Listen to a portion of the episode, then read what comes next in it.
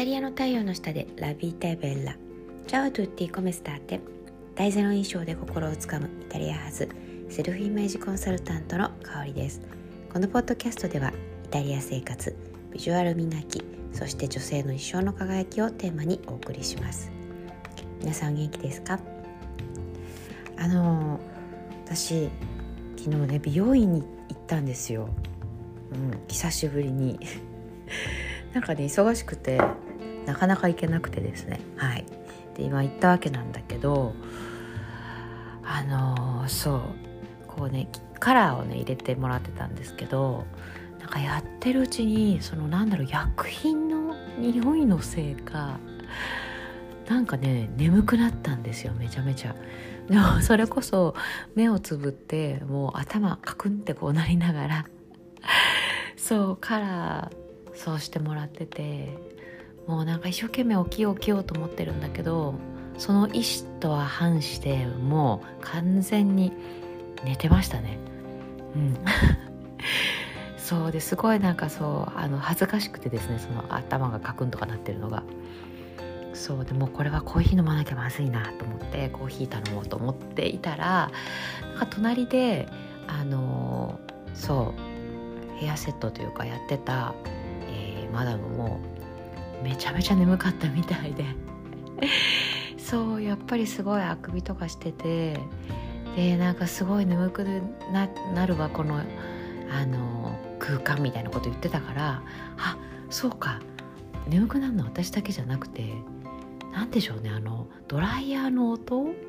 かな。何なんでしょうね眠くなって。そう眠くなるもんなんだと思って。はい安心しました。そうそんなことないですか？なんかとある空間に行って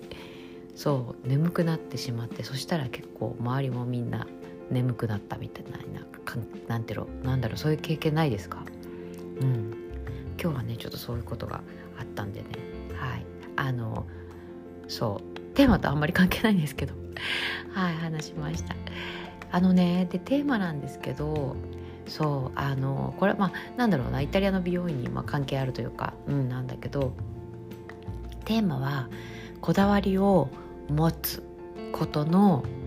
うん大大切さっていうのかなっていうので、うん、ちょっとテーマでねあの話したいと思います。これねどういうことかっていうとあのある種私が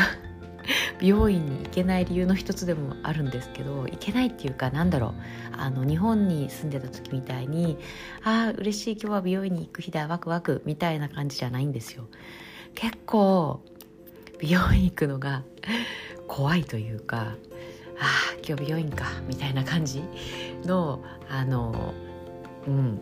行かなきゃダメかみたいな感じのなんか半分諦めみたいな感じでうんなんですよね。行くんですよね。イタリアの病院。なんでかっていうと、まあ、これ別にあのねイタリアで育ってイタリア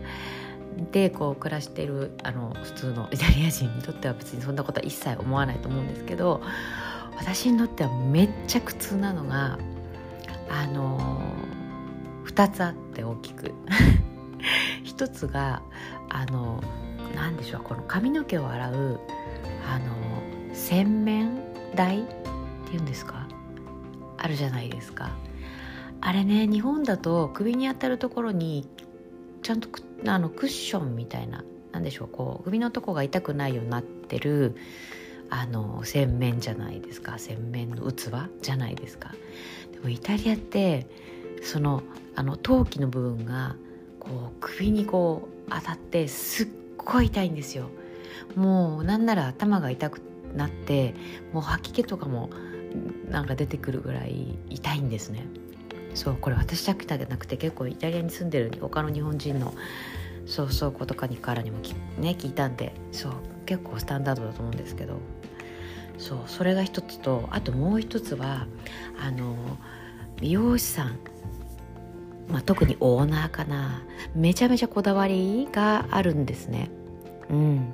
だから例えばこういう髪型にしたいとか言うと日本の美容師さんってあのすごいそれに近いように頑張って作ってくれると思うんですね。カットとか、うん、カラーもね、うん、だけど こっちの何でしょう。あの美容師さんに頼むとあのその人のこだわりというかその人のこう思いが私のオーダーの上を行くんですよね。そうあのだからつまりどういうことかっていうとあのカットにしても例えば頼んだカラーにしてもその人のこだわりがあってその人のあなたはこれが合うわよっていう方があの強くてで出来上がりがなんか予想通りにいかないみたいな。感じなんですよね。だからお客さんっていうかまあ何でしょうね。そういうことが起きるのはあの日本人の美容師さんね素晴らしい技術を持ってる素晴らしい美容師さんのに慣れてる日本人だからそういうふうに思うのかもしれないんですけどうん。そうなんですよ。そう。まあそれが怖くてですねなかなかその美容院に行く気になれないっていうのがあるわけなんですけれどもでも逆を返してみるとねそこまでなんかなんか究極ですけどそのお客さんの オーダーを無視してというか上回るぐらいのこだわり持ってるってすごくないですか？うん、なんか周りに何と言われようと私はこれみたいなあの